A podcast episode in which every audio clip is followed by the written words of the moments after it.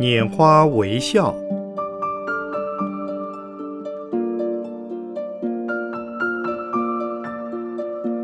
圣严法师著。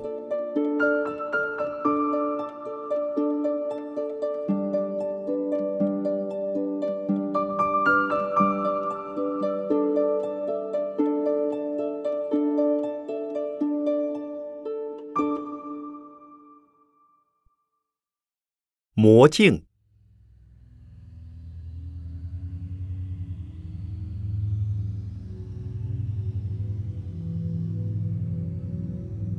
目前在台湾、日本、香港、新加坡、美国，甚至全世界，都流行着各式各样、五花八门的静坐。可是，静坐如果没有老师指导，会发生身心的问题。因此，我也时常劝人不要随意打坐。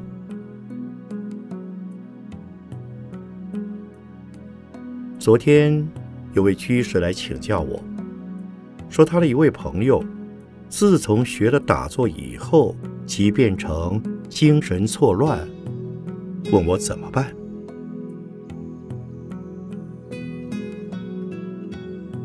事实上，在我们最近一次的禅期里，也发生过这种事。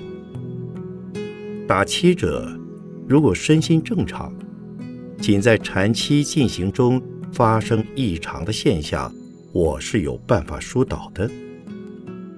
假如未打期前就潜伏了某些身心的毛病，且将原有的问题带进禅堂，因而导致狂乱，那就比较麻烦了。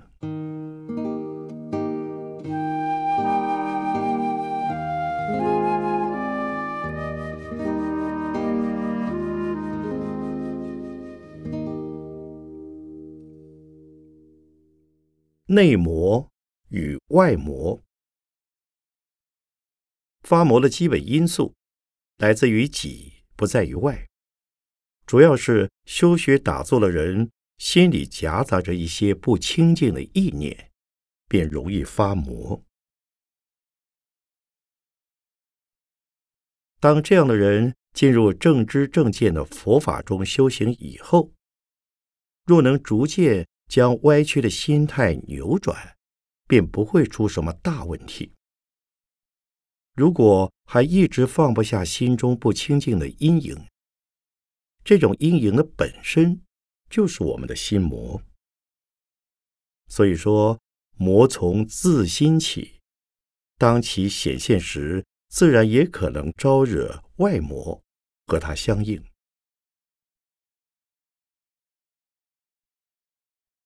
清净心守重知见，并不是说心里一点烦恼也没有才叫清净。烦恼人人皆有，如果要断尽烦恼才可修行，那唯有阿罗汉才够资格。果真如此，那世间也就没有可以修行的人了。所以烦恼心动。甚至于烦恼的行为显现也没有关系，因为你既是反复，当然有无尽的烦恼。重要的是，若能知见正确，心魔就无落脚处了。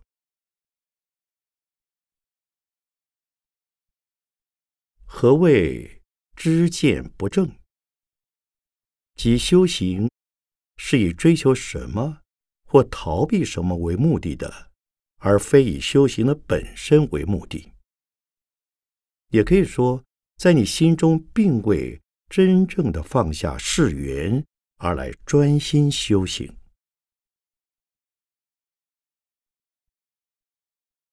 初学打坐的人，若心态未与正见相应，一旦努力修行，魔境立刻现形。所谓魔镜，它没有一定的形状，而腿痛、腰酸、背疼、昏沉、散乱、妄想，都不是魔。真正的魔能使你心神错乱。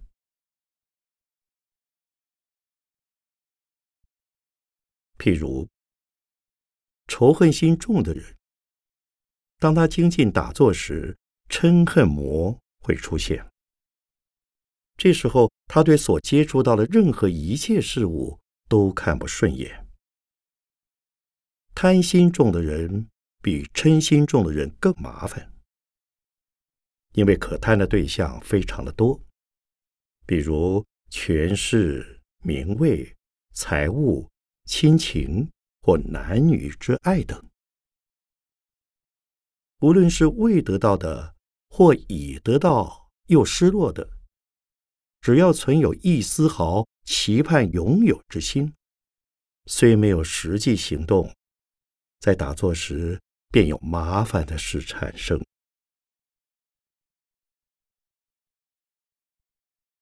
知见不正的人，便是愚痴者。因为愚痴，所以患得患失；见好物美事，起贪心；求之不得，则嗔心起。就这样，贪嗔痴如连锁般互相勾牵，使得心不清净，问题丛生。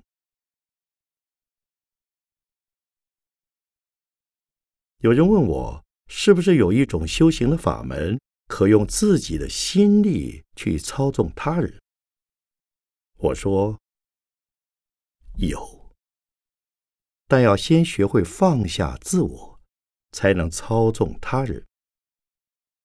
如不放下自我，修行时又无名师从旁指正，发魔的可能性变大了。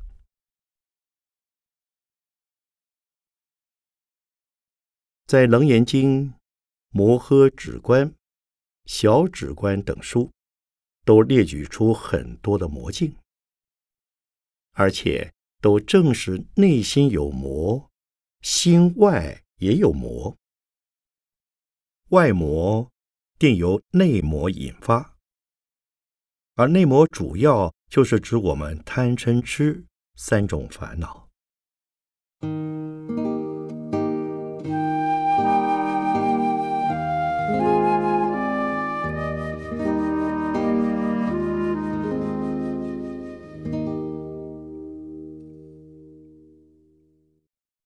退魔的方法，菩提达摩所讲的二入四行里的四种形式：报冤行、随缘行、无所求行、称法行，就是教导修行人如何来对治魔境。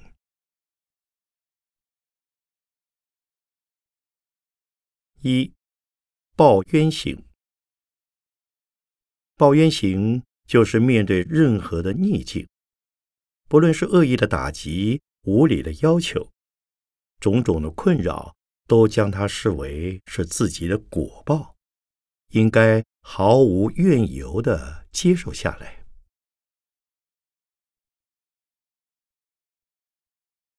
在这次禅期后。有位居士写了一份心得报告，上面说，在未打妻前，心里总是愤愤不平，埋怨自己的丈夫不负责任，不会赚钱，不知照顾妻儿。打完禅期后，她整个观念都改变了。回家第一件事，便是跪在丈夫面前求忏悔，说：“以往的种种。”都是我不好，你已尽到最大的责任，我却怨天尤人，弄得家里痛苦不堪。现在我知道，这些不如意的感受都是自己的果报。你是个好丈夫，在儿女们的面前说：“你们要好好孝顺父亲呐，爸爸是位好爸爸。”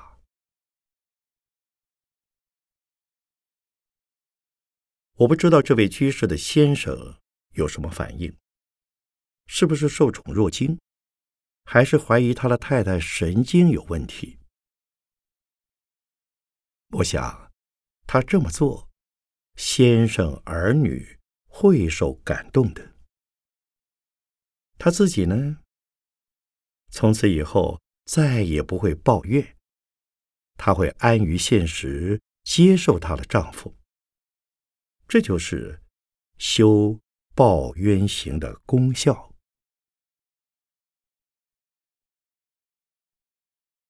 用报冤行可以退除心魔和环境魔。什么是环境魔呢？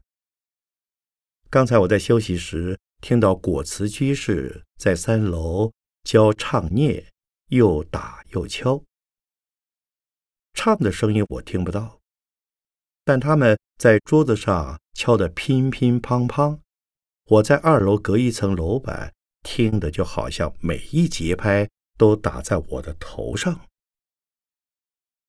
我边听边想，这是要我。修报冤行了。经这么一想，虽然声音还是响个不停，但已和我无关了。为什么？因为我不想他，而且接受了他。他客观的存在，但也不会影响我了。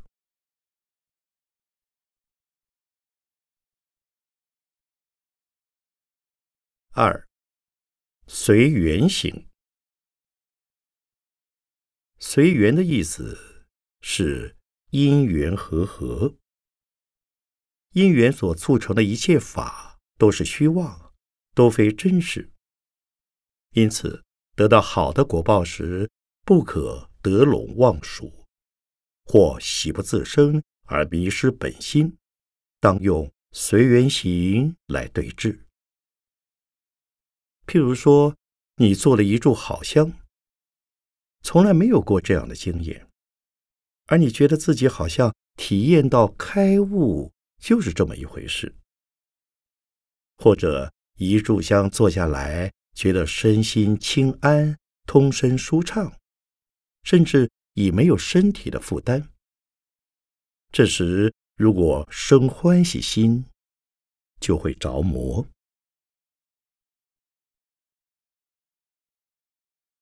欢喜心在禅家称为喜魔，也可能会升起狂傲心。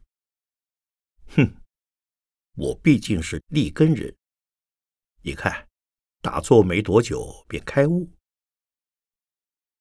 小心呐，狂魔已入你的心了。有些人得到非常好的经验之后。高兴的拼命笑个不停，此时笑魔又有机可乘了。忧愁魔也是如此。这个时候，若能用随缘行来对治，明了一切的善恶顺利境界，无非是因缘和合促成。我能得到这一点点的体验，也是因缘造成。凡是因缘所生的都不究竟，都是暂时忘忧，哪有什么值得欢喜、高兴、骄傲的事呢？若能做如此观想，魔境也不会出现。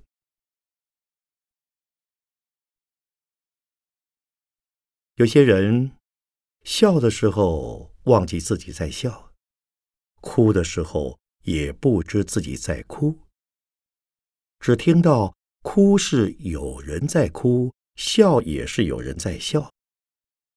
旁人以为他是骄傲的时候，却不自以为骄傲，而是具足信心的表现。到达这种程度的人，需要老师的指导，否则易成魔病。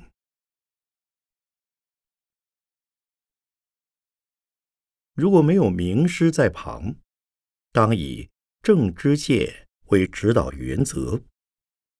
例如《心经》相当重要。《心经》说的五蕴皆空，才能度一切苦厄。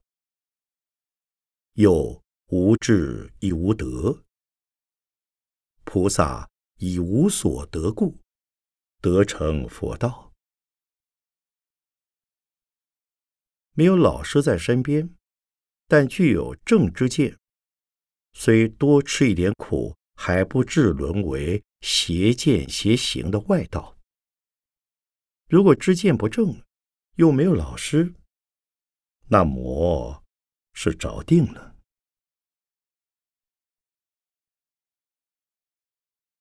所以，用随缘行，知一切法皆是空无自性，便是具备正知见。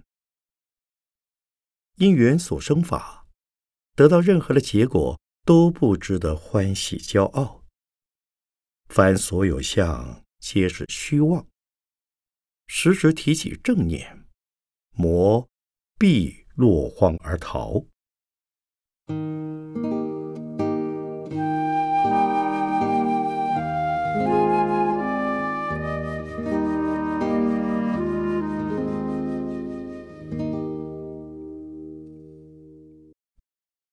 三无所求行。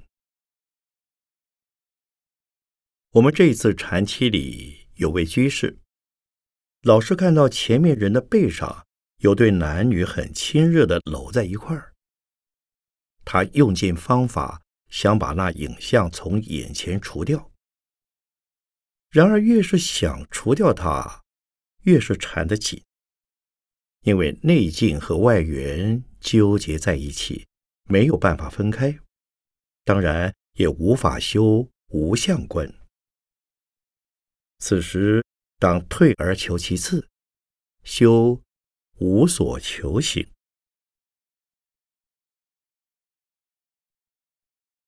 如果一对青年男女在面前，惹得你异常烦躁，你若讨厌，睁眼时则深入其境，闭目时印象又历历分明，你怎么办呢？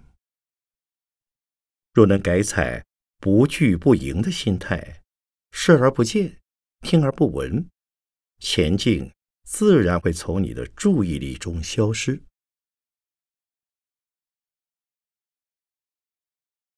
有人告诉我说：“师傅，昨天我打坐时看到一大堆的美钞，这是不是暗示我将来会到美国赚大钱呢？”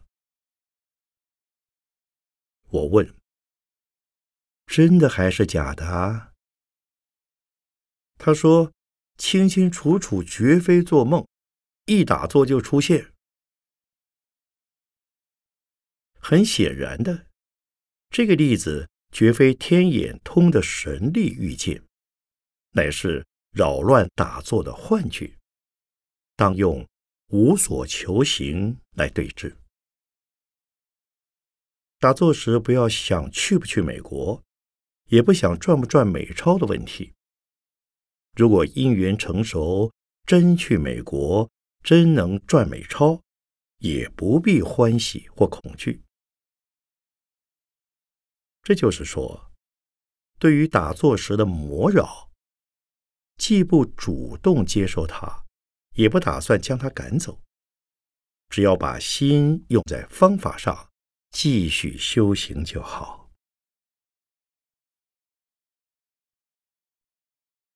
可是，你不求他，他也依旧出现在你眼前，怎么办呢？没关系，换上面一种随缘行的方法好了。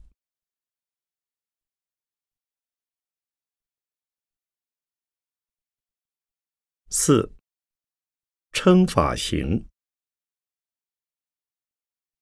最直截了当的是称法行。法的本体无定形定相，凡指有相，都是非法。因此，什么是魔？谁被魔扰？当你认为有魔扰你，你已着了魔相。不但有魔相，也有我相。这个时候，用称法行做无相观，当下便可远离魔扰。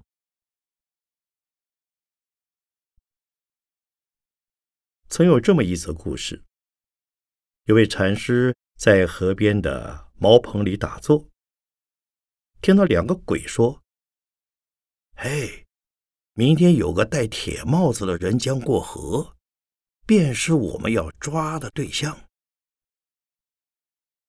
第二天下大雨，河水暴涨。傍晚时，禅师看见一个人头上顶着一口铁锅，正要渡河。这位禅师心想：昨天晚上鬼所指的，一定是他，便急忙呼喊：“喂！”戴帽子的，不要过河，不然会死在河中啊！那人经禅师这么一说，河也不过了，便转身回去。晚上，禅师又听到那两个鬼说：“我们要捉的人被和尚救走了。”干脆想法子逮住这和尚充数。禅师一听，心里想：不得了，他们要逮我。外面的雨越下越大，水势也越涨越高，甚至连屋里也进水了。他们大概想用水来淹死我。不管他了，老衲就坐在这里。要死就死好了，因此便打坐入了定。突然又听到那两个鬼说：“那还真奇怪了，和尚明明坐在这里，现在怎么不见了呢？”任凭他们搜遍整个房子，就是找不到禅师。两天后。禅师出定，发现他并未被鬼抓走，水已退去，留下满地的淤泥，并且从僧府里摸出几尾鱼虾来。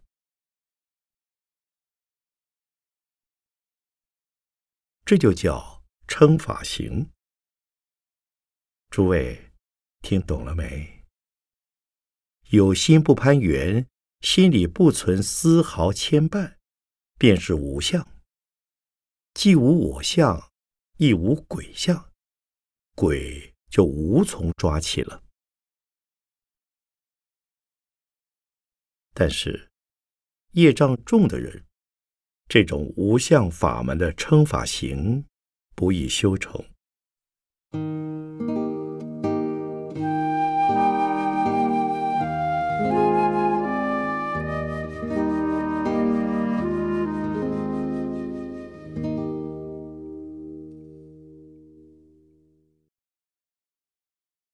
圣变神佛，魔为什么会找上门？从佛法的立场上说，魔永远都跟佛对立。魔王有统治欲和我伴性。当你不想逃出魔掌时，你本是他的顺民，所以对你非常的放心。反正随时都可以找到你。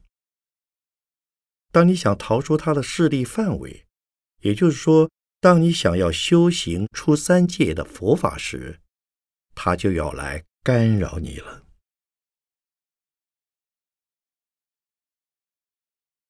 有位居士离开某位外道的老师坐下，进入佛门，成了三宝弟子。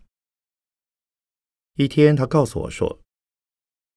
我离开那位老师以后，非常的不宁静，不但身心不自在，且憔悴疲惫不堪，事业也不顺利，好像是被他控制住一样。我说：“为什么要离开他呢？”他说：“我接触佛法以后，发现他讲的所谓佛法，并非正信的佛法。虽然也讲《金刚经》和《六祖坛经》等佛经，但那是依外道之见解释的，不是真正的皈依处，所以远离他，而皈依了佛法僧三宝。我接着又问：“那位老师花掉你多少钱呢？”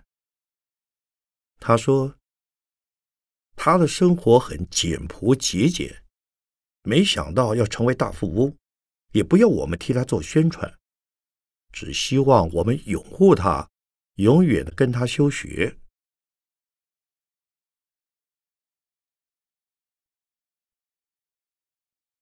另外一个例子是，某位居士的哥哥在某外道大师的座下是非常重要的大护法。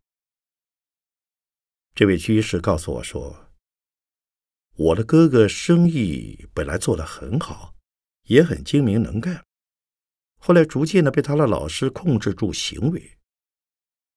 最滑稽的是，经常叫他到世界各国去买邮票。只要老师说在某国某处有张什么样子的邮票，票额是多少，什么年代发行的，你去把它以高价买回来。他就会专程出国，不为旁的事，就是为了买邮票。邮票买回来，老师不会要，他自己只好保存起来。问他的老师为什么买邮票，老师说是救国、救民、救人类。很多懂得邮票行情的人告诉我说。你的哥哥已经发狂了，某种邮票根本不值那么多钱，他居然以高价收购，甚至抢购，好像要垄断邮票市场般。这究竟是为了什么？那位大师不要邮票，也不要钱，就是不断的指示他到处购买邮票。而所指示的，好像比邮票商的消息还要灵通。因此，我哥哥很佩服老师有大神通。老师说买，不敢不去。现在生意啊，越做越糟糕。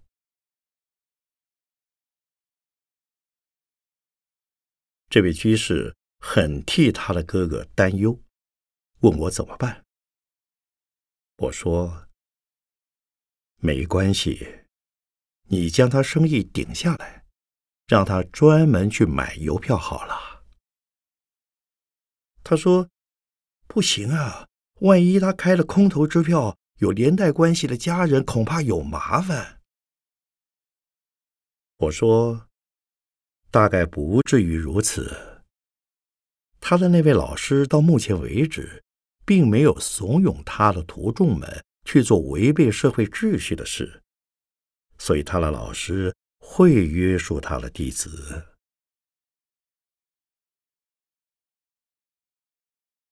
我为什么要举这两个例子呢？因为有人会以某佛、某菩萨、某祖师的名字来做招牌，甚至佛经里根本没有那么一位佛菩萨及祖师的名字。他们也利用着来表现自己的力量。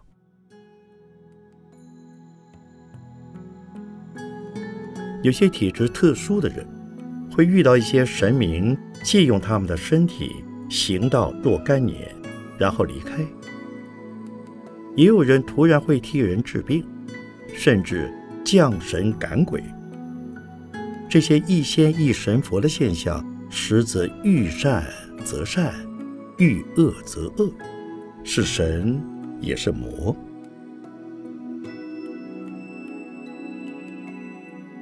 为什么他们热衷于表现自己的力量呢？这便是鬼神教或神道教的特色。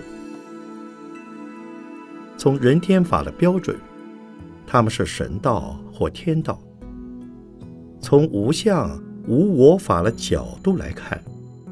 修行而不离我执，当被列为魔扰的一类了。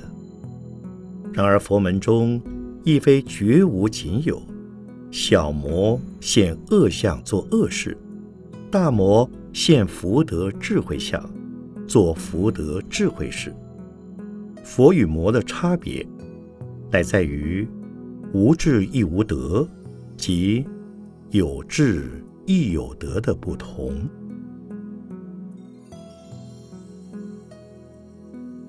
一九八六年三月二日，北投农禅寺禅坐会开始，释果辉整理。